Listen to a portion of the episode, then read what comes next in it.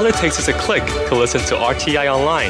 Get exercise for your finger and exercise for your mind at english.rti.org.tw. This is Radio Taiwan International. Thanks so much for joining us today. Up ahead this hour, it's Lights, Camera Asia and In the Spotlight. But we kick off today first with Here in Taiwan.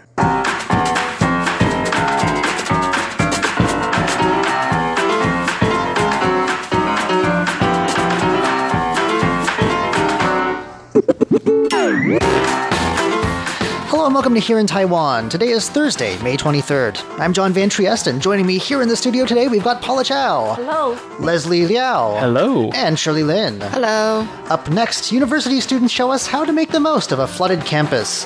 Then, which city in Taiwan is the friendliest to classroom pets? And a reminder once again about why you should never throw away your receipts here in Taiwan. All that coming up next. Please stick around.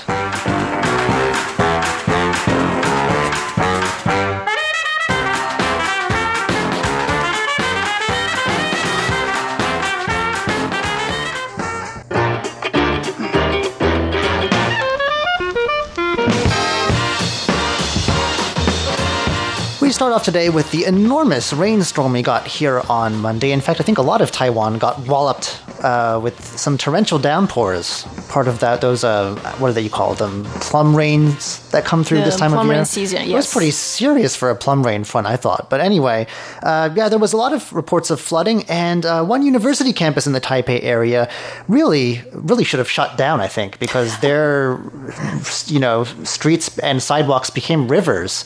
Uh, apparently, classes were not canceled there, but uh, students made the most of it. Is that right? Uh, yeah. So apparently Shirley's daughter goes to this school. Yes, she went. Oh, there, she went yeah. there, and it was Fu Jen University in northern Taipei. And what happened was the rain was so hard, and I guess the drainage in the university isn't the best. So all of the walkways and the roads got flooded with water. And um, about an hour or two hours after the rain stopped, people were pictured in inflatable rafts, uh, just flowing down the river. I mean, you have to get to class on time, don't you? Yeah, and if the scooters and the cars aren't going to cut it, you know, you got to make do. You think that they had those in stock? I think they're used to. uh, It's not the first time they flooded. I think maybe uh, a couple of years ago, or even like last year when there was the typhoon or something, it did get flooded as well. It would have been a great day to do like a campus tour as a prospective student. Look, this is our gondolier area. you can be rowed to class. Really? So, uh, what what else did they do? So um, most of them were just people were just commenting on these things that went viral, these pictures that went viral. It's just it looks like a giant kiddie pool Yeah. in the middle of the road, and it's there's anywhere between one and eight people in these rafts. And some people are commenting. It says it feels really good inside. And actually, what's really funny is um, some people thought this was actually a water park. Oh, really? Yeah, um, people were just like, "Where is that? Uh, we would like to go."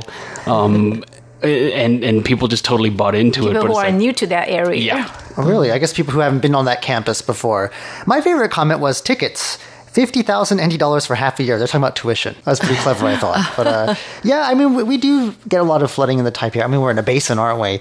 I know in previous years when there's been typhoons coming through, there have been viral pictures of people rafting and canoeing into convenience stores that have flooded. So, I mean, it happens now and then. But, you know, I guess that just shows us that we have to make the most of what we're given.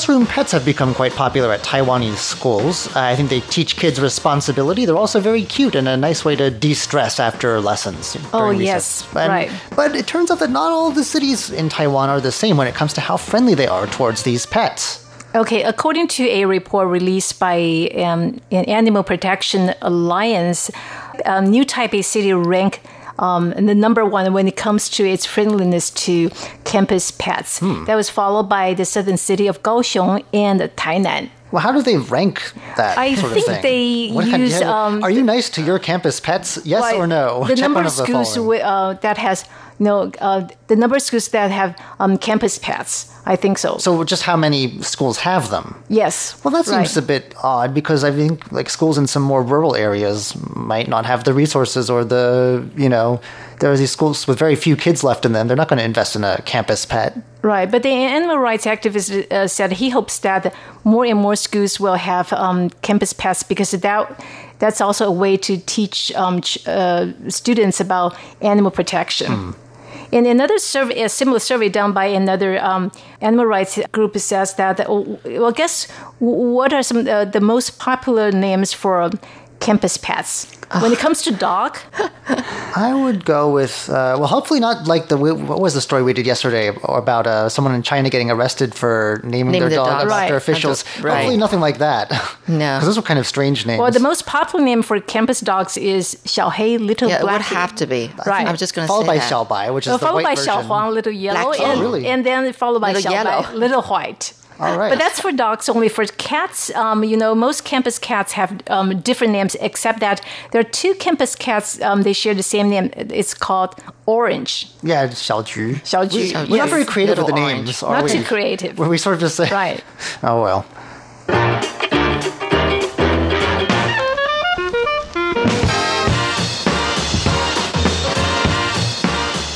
Receipts are a real pain. They gather in your pockets and your bags and sort of get all crumpled up and generally make a mess. But in Taiwan, people hang on to them. We're no, we're not hoarders. There's a reason why we never get rid of our receipts. Because you could win, you know, some money. That's according to the finance ministry. The finance ministry said Wednesday that five receipts that each won 10 million Taiwan dollars. That's about 300,000 US dollars in the January February received lottery have yet to be claimed. Oh. and the finance Maybe I'm ministry the said, right, you should do that before um, July 5th. That's the That's the deadline. deadline. You run Right. out of your money. Well, people sometimes drop them on street corners, and I've seen people Right, pick I've them up. never, you know, um, you know, check the number. Oh, I have, there was an app that I had that did that for a while, but they just, it just they pile up. What? Uh, I used to just donate them. They have donation boxes because a lot of charities figure that maybe they'll get the winning receipt and then they can put it to better use. Well, I've got another app, and uh, apparently it's gonna, you know, you can store all your receipts in in your Yeah, I've mobile, seen that. and then they will check for you whether you win a lottery or not. Right, but by And that point, I've already lo- I've already lost the original receipt, so so, I'm But so you don't need disorganized. the original receipt Really? because it's all kept in your uh, Well- mobile phone. I think they've also changed the rules of how, how you can claim prizes. They used to it used to be you would be sent to the post office to do it. Not and I anymore. don't think now you it's banks, that I think. You have to go to a bank. And something. convenience stores, you can also get them. at convenience Convenience stores? stores too. Yes. Oh, Yeah, and they do these okay, well, drawings that's every convenient. every two months, once every two months. Yes. Right. So uh, anyone who did any Well- significant shopping in January, Well, if you did go to um, a 7-Eleven convenience store in Shilin District, you better uh, you know pay attention because one winning receipt was issued at a 7-Eleven convenience store there, and you know the customer um, bought um, milk tea, tobacco, and gaming points, and the other winning receipt was issued at Taiwan Railway's box meal shop at the Taipei Main Station. And that person bought um, three box meals and a plastic bag. Yeah, so these were spent with very little money, and yet you won so Three hundred so thousand much. Bad US dollars. investment. That's a You lot. should try to. Well, well I mean, the box lunch is, but you know, 7-Eleven, that's a small compared price. to three hundred thousand dollars, You should try to claim it. a few boxed meals. That's not a lot. Well, you know, um, my daughter used to be the one to uh, check to see if we won any uh, of the lottery, but now she started working just this January, Mm-hmm. so nobody's checking my receipts anymore. So who knows? Oh, It's a tedious process. I but could it's be one of the winning. Did you right? go to Shilin District? Did you? No, I didn't. But Oh. uh, who knows? I better go back and check my receipts.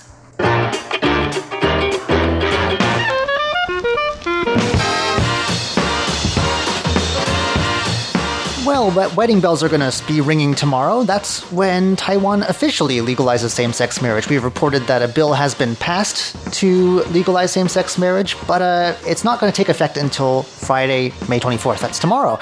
Uh, but people are not waiting to hold their ceremonies. And in fact, Taiwan's already had its first, I guess, unofficial uh, gay and heterosexual joint wedding. That's a thing in Taiwan for some reason. We have these mass weddings sometimes. This one is for a good cause, I think, though. Uh, It's aimed at raising awareness and removing the stigmatization of LGBT people and AIDS. Uh, this was a wedding of three couples uh, at once, actually. Uh, there was a gay couple, a lesbian couple, and a heterosexual couple, and uh, they all got sort of on stage together and had a ceremony. And um, the heterosexual couple is especially happy because they are able to share their special day with uh, two other couples that will soon be able to officially get married, and they think that uh, you know. Uh, they, they support same sex marriage and say that uh, the fight for marriage equality is everyone's business, no matter whether you're gay, straight, or bisexual or whatever. Uh, also in attendance, they had some pretty uh, pioneering people in the audience. Uh, there were 300 family members and friends, but also, uh, really, I think probably the most prominent gay rights activist in Taiwan, Qi Jiawei. Uh, also, Jennifer Liu, who's the key chief coordinator of a group called Marriage Equality Coalition Taiwan. Uh, they're both very important forces in the on the road to same-sex marriage here. Qi Jiawei, in particular, first put a petition to legalize same sex marriage to the legislature 33 years ago. So wow. he's been on this path for a very long time. Uh, meanwhile, Liu is a more recent addition to the list of uh, LGBT pioneers in Taiwan.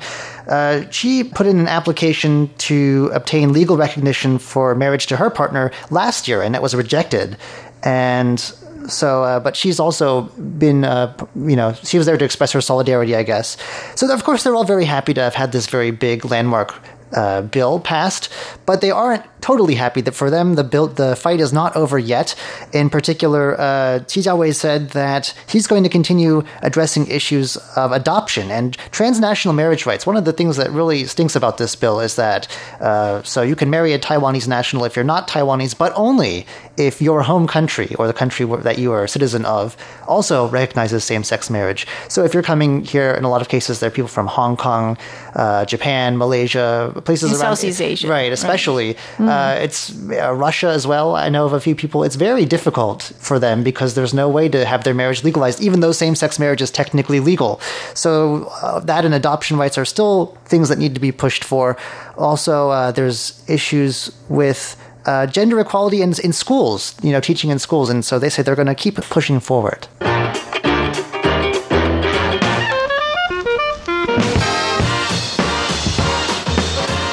And now a story about a miraculous rescue in the mountains of northern Taiwan.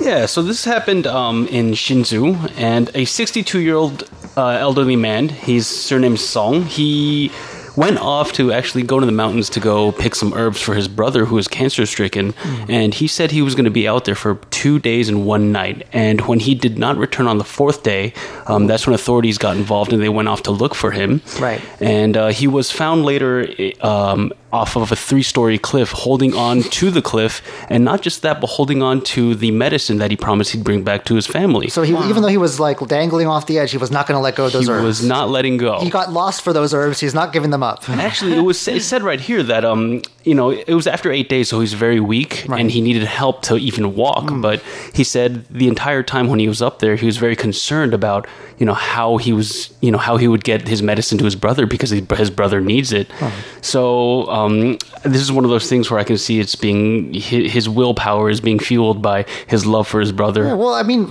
they have herbs like at Chinese medicinal doctors. They could have just seen a doctor. They have. I don't know why you need to go out into the woods to get that sort of thing. But I okay. guess these are the wilderness herbs. Are these special herbs? Special herbs. Special herbs that are not sold anywhere. Okay. And um, yeah, so what happened was um, people went off to find him, and the rescuers found him. He was very weak. He was hanging off three stories, which yeah. blows my mind. I would have just been like, you know That's what, really bye. yeah, how would you hold on for that long? I mean, really, I. I they try and get him with a helicopter. Upper. How did they have to get him? Um. So so what happened was the helicopters uh, couldn't get near because there was too much brushage. Um. There was too many trees nearby. Mm. So they had to find two rescue workers to rappel off the cliff and go find him and, wow. and then and then help him. Yeah, exactly. It was like this big rescue operation um, that you do see in the movies, and mm-hmm. eventually that they did find him, and the whole time he was just clinging on to these these herbs. My goodness. Um, well, at least his brother got herbs out of the deal. Indeed, indeed. Hmm.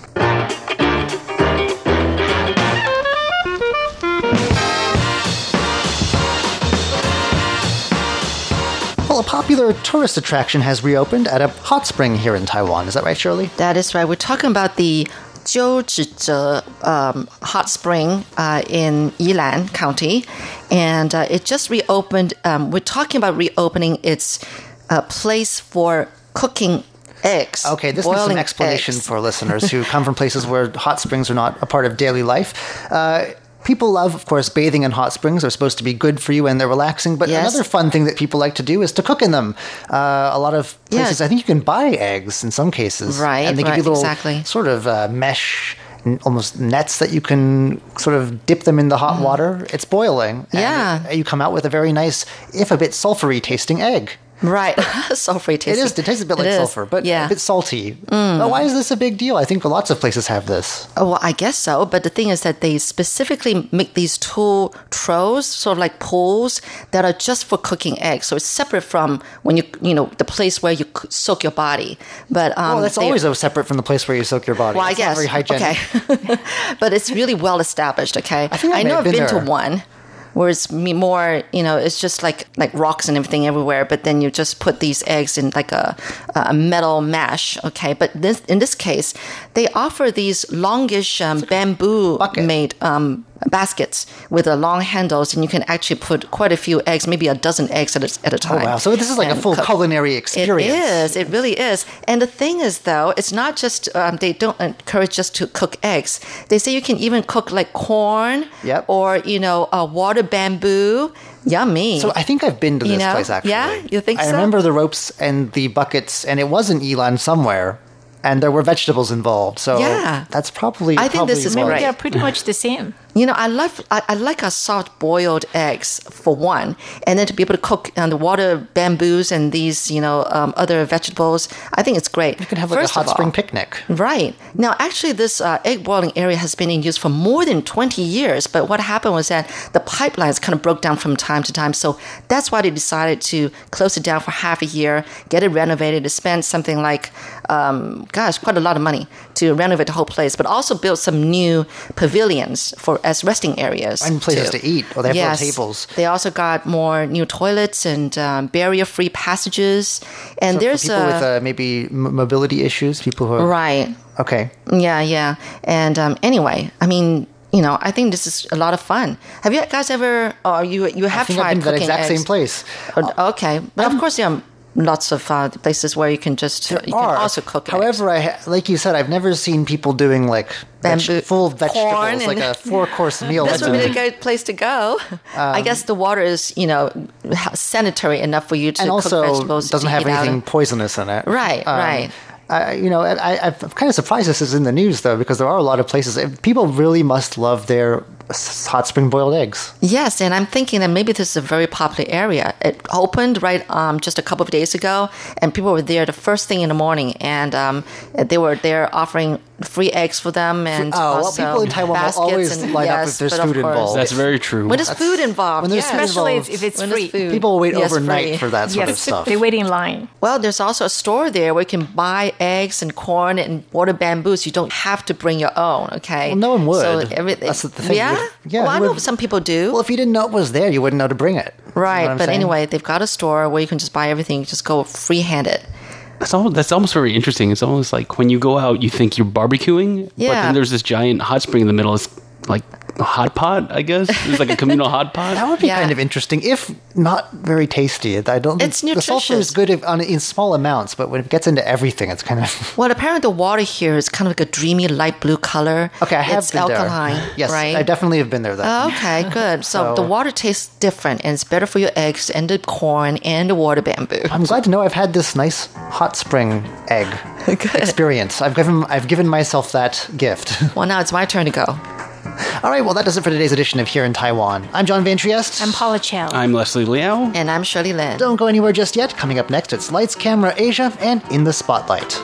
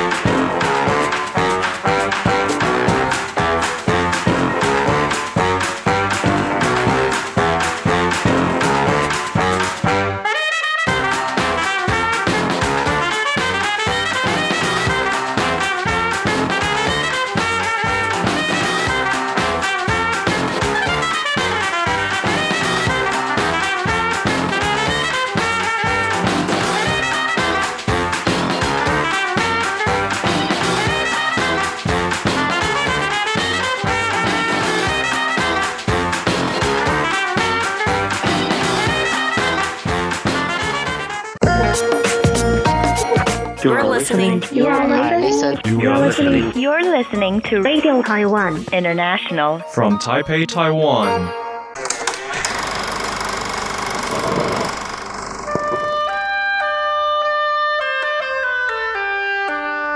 Lights, Camera, Asia. A look at Asian culture and history through the lens of cinema.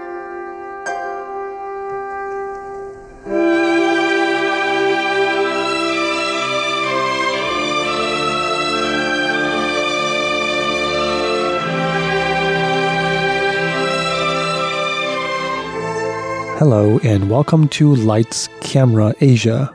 I'm Jake Chen. This week, we are looking at a new movie and a new setting.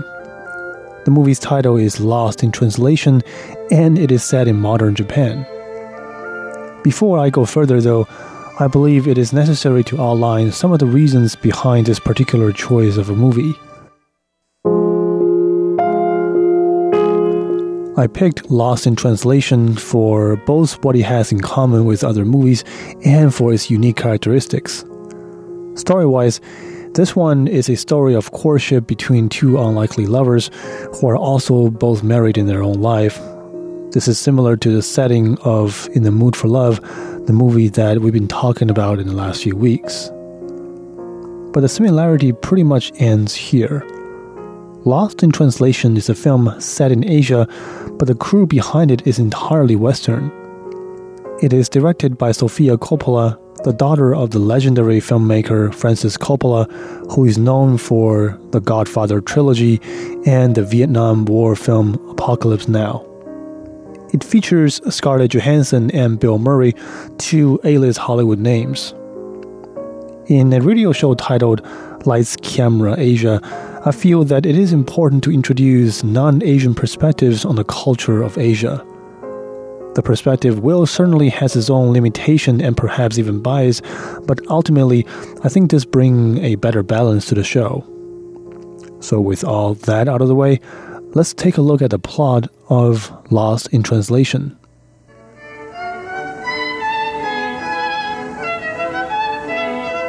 It is 4:20 in the morning in Tokyo, Japan, and Bob is staring at the ceiling of his hotel room wide awake. Bob Harris is a middle-aged American actor, a celebrity of some sort, who has come to Japan because he's paid 2 million US dollars to endorse a local whiskey brand. Now this sounds like a pretty sweet work trip, right? But for Bob, he feels pretty out of place both at work and during his time off in Japan. And this feeling of being out of place and totally lost goes beyond his obvious language and culture barrier. Just a moment earlier, soon after he stepped off the cab from the airport and walks into his hotel, Bob was greeted by members of the Suntory Whiskey, the brand that he's endorsing. Before he could wrap his head around this quick greeting, he's sent off to his hotel room all by himself in a foreign country. The next morning, when Bob heads to a scheduled commercial shoot, things don't exactly turn around for the better. The following is a conversation that takes place between Bob, the commercial director, and a translator stuck in ゆっくり between. とカメラを見て優しくそしてあなたの古い友達に会うように 言ってくださいカサブランカのボギーのように君の瞳に乾杯サントリータイム Um, he wants you to turn, look in camera. Okay? That's all he said? Yes. Turn to camera. Clearly, the translator was only able to translate a fraction of the instructions from the director, and this leaves Bob very, very confused.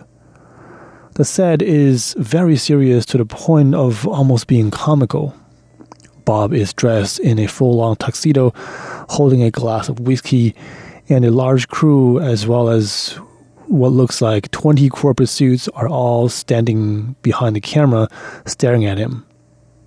Bob thinks for a second and tries to get into a character, and when the camera rolls, he lets out a line.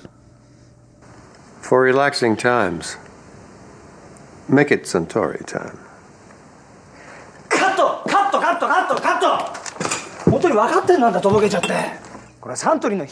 Clearly, that was not what the director wanted. The director quickly steps forward and he bombards Bob, who is already confused, with this two minute speech in Japanese that once again doesn't get fully translated. We now turn our attention to Charlotte, the other main character of the film. Charlotte is a recent college graduate who majored in philosophy. The fitting today, they, they had all these rock and roll clothes, but the, but, but, but the band wasn't tough at all. And the label guys just kept saying more lock and roll, but it's, it's just so much better if they're just skinny and nerdy like they came in. She follows her photographer husband to a job in Tokyo where he's helping to promote a rock and roll band. Charlotte is also quite lost in this foreign city, though her circumstances are rather different. Her husband is mostly working during the day, so Charlotte is left to herself to explore the city of Tokyo. On day one, she hops onto a local train and heads out.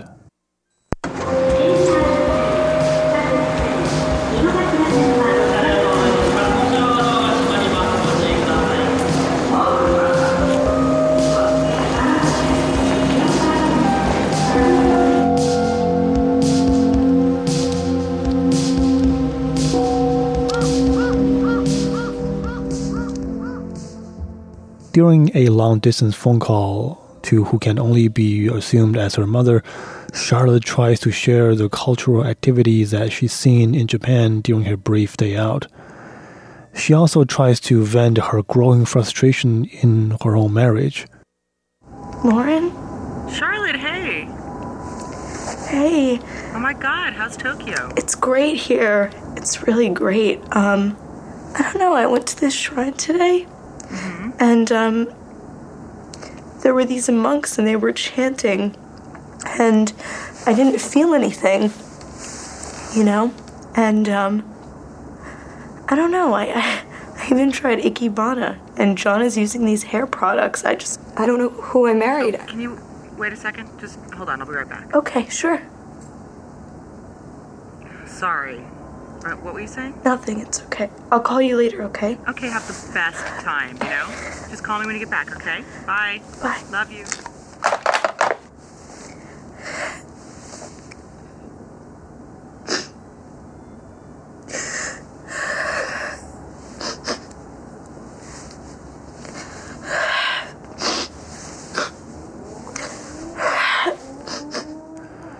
But her mother shows lukewarm interest in the conversation, and Charlotte hangs up the phone and bursts out crying.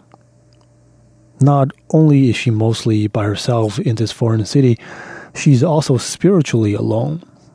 She and her husband don't really stay on the same wavelengths when they do talk, and the sense of confusion, which really is common among people of her age, is making her days hard to get through and her mother's lack of care and interest certainly doesn't help the matter. At a point where Bob and Charlotte feel that they are all alone and they've lost their direction in life, they run into each other. So, what are you doing here? A couple of things. Taking a break from my wife, forgetting my son's birthday, and uh, getting paid $2 million to endorse a whiskey when I could be doing a play somewhere. Oh. But the good news is the whiskey works. The two stay in the same hotel in Tokyo, and they had passed by each other a few times before they met. When Bob talks to a stranger at an empty bar, once again during a sleepless late night, Charlotte comes over and the two have a quick talk with one another. What are you doing? Um, my husband's a photographer, so he's here working, and uh, wasn't doing anything, so I came along, and we have some friends that live here. How long you been married? Oh, thank you. Mm. Two years. 25 long ones. When Charlotte's husband is away to work in another city in Japan, she calls Bob and brings him to meet some of her Japanese friends. The two head out and have what looks like the most fun they've had in years.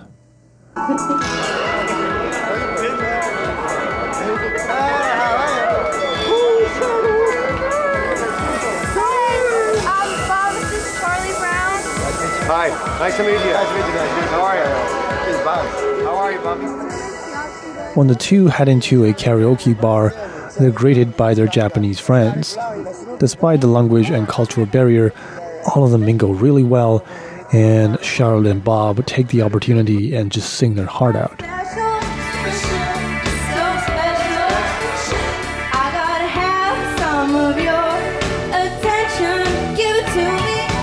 Ladies and gentlemen, Mr. Bob Harris.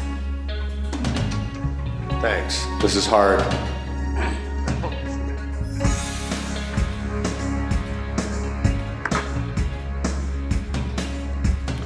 I could feel at the time.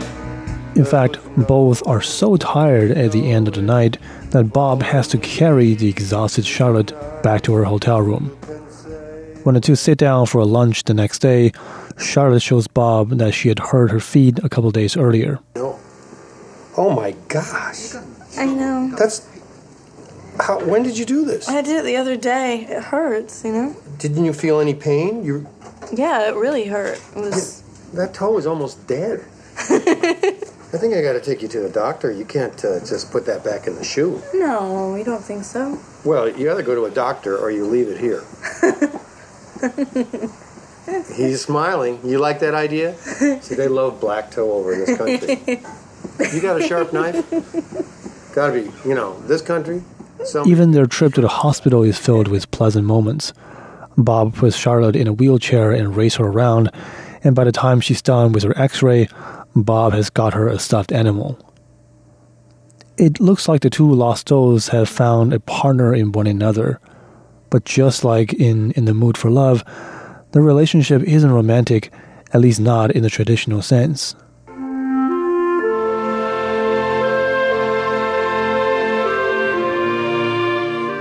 Next week, we'll continue to explore the story of Lost in Translation and see where the journey of Bob and Charlotte head. For Lights Camera Asia, I'm Jake Chen. Talk to you next week.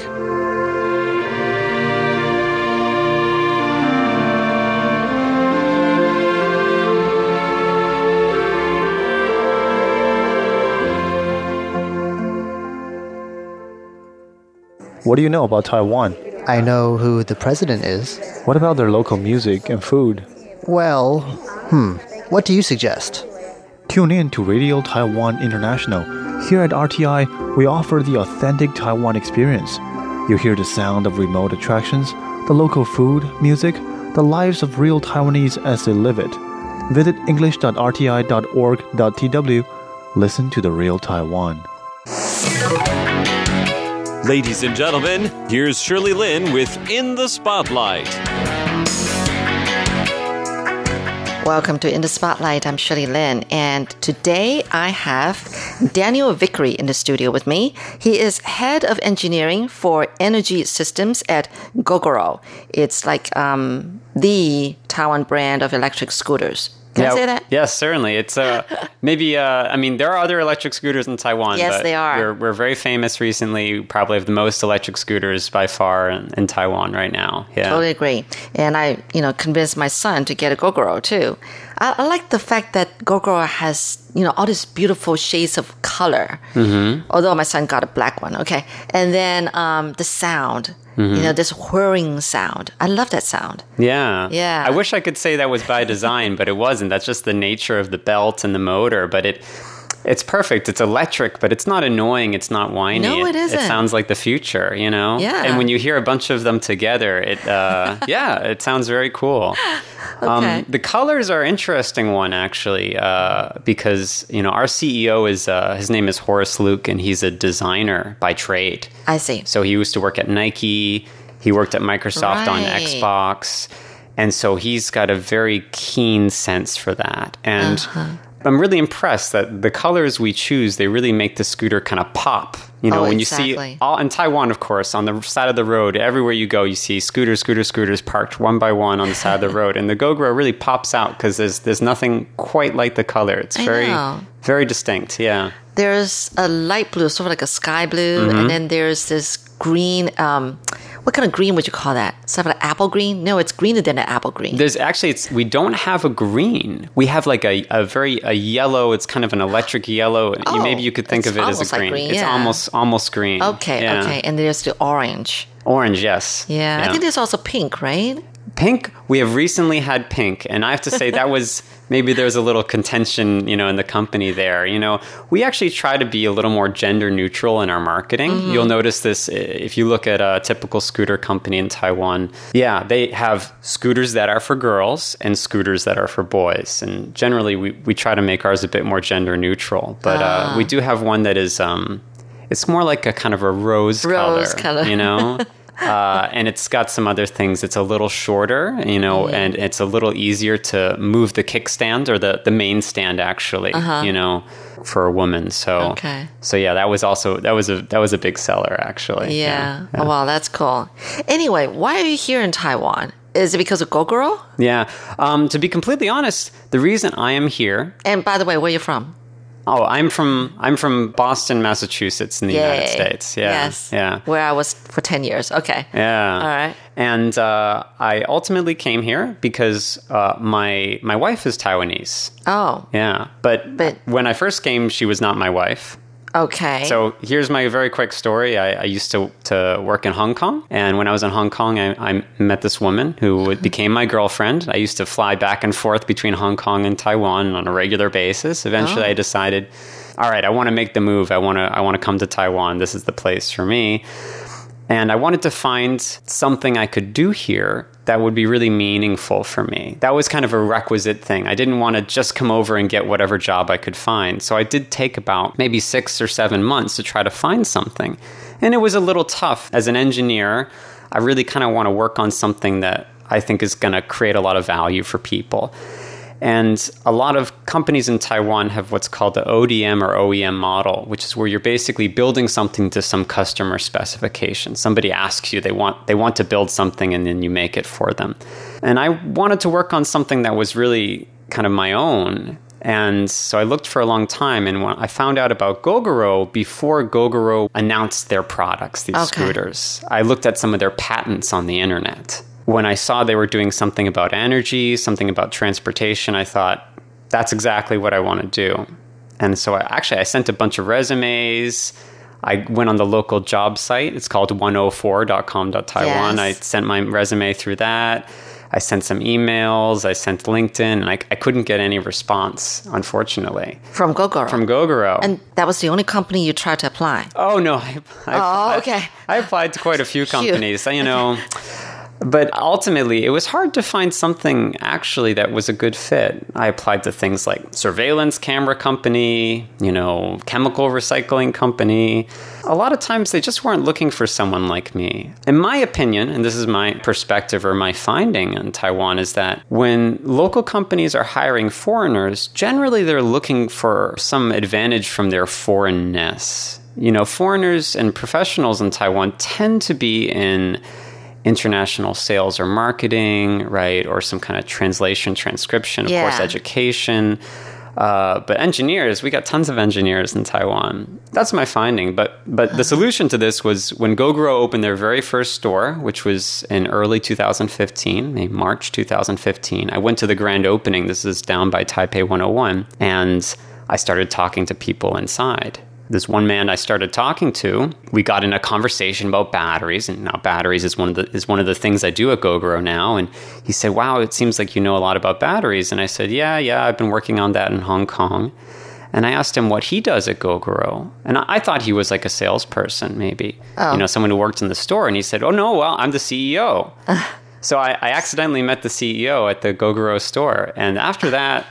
You know, it was, it was smooth sailing from there. Yeah. Wow. Yeah. Okay. So that's that's the story. And then I I got this job here, and I have to say it has been the probably the best job I've ever had. I really do feel like I Your can, whole life? in my whole life. No, my Oh. life is maybe not so long. I'm 31, but uh, I I really feel like as an individual, I can have really meaningful and significant impact. It's it's kind of hard to describe how um, how rewarding it is to see all these scooters on the streets. You know, when I started, which is f- four years ago, there were no Gogoros on the streets, Mhm. and now they're everywhere. Yeah. And I might design some new algorithm for the software, you know, in the in the scooter. And That's your few- job. Uh, my job is I lead a large engineering team at Gogoro. Okay. Right? How many So people is that? It's between 40 and 50 people. Yeah. Whoa. Yeah. Okay.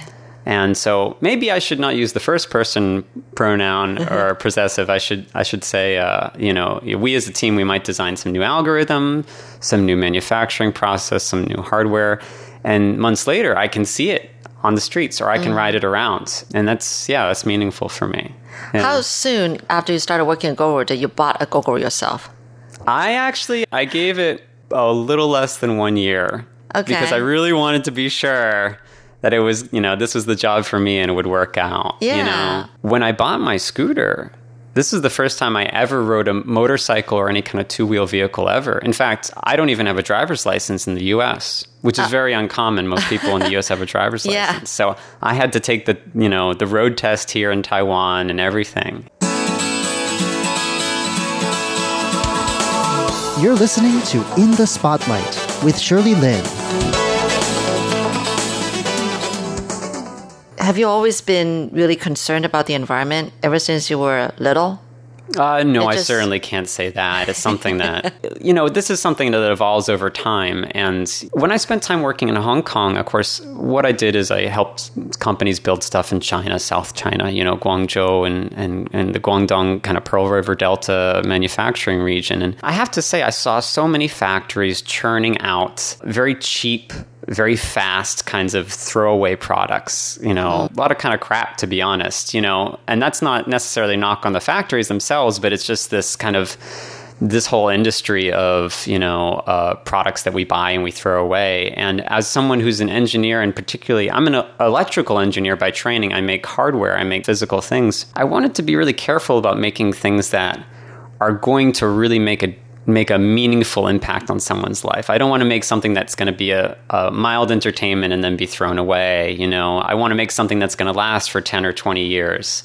That's kind of how maybe where this started. But, you know, year over year, we keep seeing more and more kind of mainstream news about the way human activity affects the environment. And I also see those around me, and I spend more time in nature appreciating. And this kind of just maybe it's a, a self-fulfilling cycle you know or self-propagating cycle where this has become a bigger concern for me i want to find a way to make some impact yeah, yeah. Yeah, you keep saying that that you want to do something that is impactful and meaningful. I don't know if you said like for the environment, but I mean that's definitely a part of you that you're concerned with is protecting the environment, all of that. Now, is this like built into you from your parents? Maybe I'm just taking a guess. Mm, yeah, that's hard to say. You know, maybe I, I haven't done so much introspection on this, but I do have to say that like I feel very fortunate to have all the opportunities to study in the US, to study at, you know, a famous university and things like that. And I feel like uh, I definitely should kind of pay it forward. I should a- apply apply all the skills I've gained. You know, I have a scholarship to go to university as well. So you're like an A student. Uh, yeah, you could say that. All right. So where did you go to? Where did you go to university? I went to MIT. Right. Yes. Okay. Yeah. And so, um, I don't know. I mean, it's tough, but I want to start by do no harm in the things that I build. I don't want to cause a lot of pollution. I don't want to waste resources. I don't want to impact people's lives negatively. And the next step is, you know, can, can I can I do something that helps people? Mm. I don't I don't want to suggest that I have some grand ambition to do to do great things in the world, you know. I want to just, you know, I'm a human. I like being a human. I like this experience of being a human. I hope other people have the same chance to enjoy being a human and enjoy all, the world we have around us. And Mm. if I can somehow do that in my career without doing too much harm otherwise, then uh, yeah, I can sleep easy at night. I'll be happy. Mm. Yeah. So you've only been in town four years, or it's longer than that? Four I mean, years. You've been at. Oh, okay. So Yeah. you, yeah, pretty much uh, after you arrived in town, you got the job at Gogoro, right? Yeah, when I first so- got to Taiwan, there was a little bit of back and forth in between between Hong Kong and Taiwan. I studied Chinese for three months. I did intensive Chinese study. You mean here in Taiwan? Here in Taiwan Ah. at uh, the English name NTNU, National Taiwan Normal University. Oh, right, right, okay. I studied there full time, probably nine or 10 hours a day for three months. And then I went to go do Gogoro because before then I only knew a little Cantonese from living in Hong Kong. yeah. okay.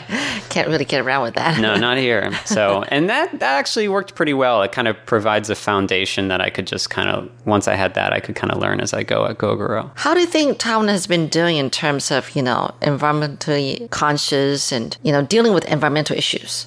What do you think? Uh, I actually think there's a there's quite a bit of leadership here. I mean, there are some ways in which Taiwan lag other countries. For example, when it comes to regulation for pollution from vehicles, we're usually like one regulation behind the EU or something like that.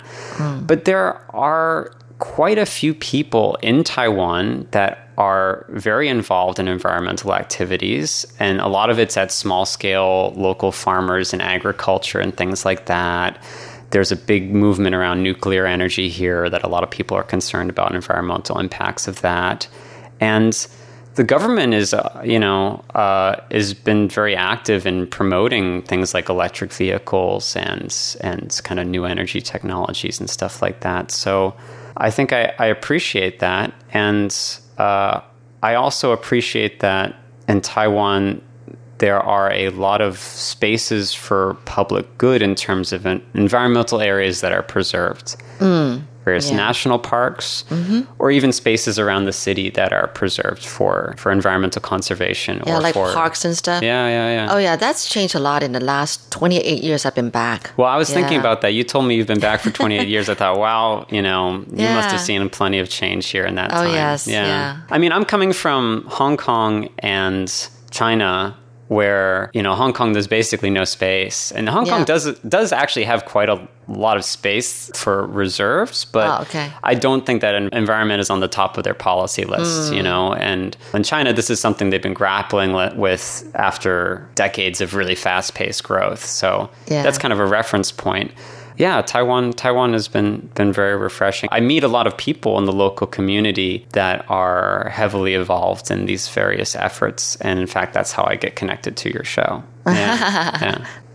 Next week, we're going to continue talking to Daniel Vickery about Taiwan's environmental efforts within the country and how he sees them from his point of view as an electrical engineer. For In the Spotlight, I'm Shirley Lin.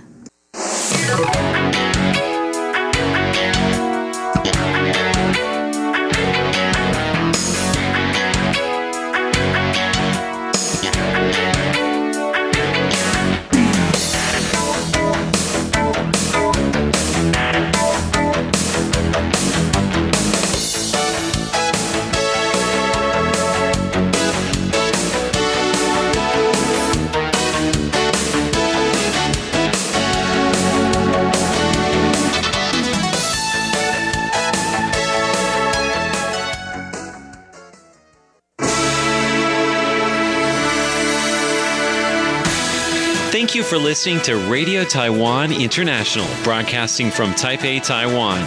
Check out our website at english.rti.org.tw. Again, that's english.rti.org.tw for the latest news and features from Taiwan. You can also listen to our programs and watch videos as well.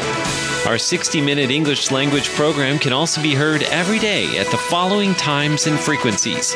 In southern China and South Asia from 1600 to 1700 UTC on 6180 kilohertz. Again, that's in southern China and South Asia from 1600 to 1700 UTC on 6180 kilohertz. And in Southeast Asia from 0300 to 0400 UTC on 15320 kilohertz. Again, that's in Southeast Asia from 0300 to 0400 UTC on 15320 kilohertz.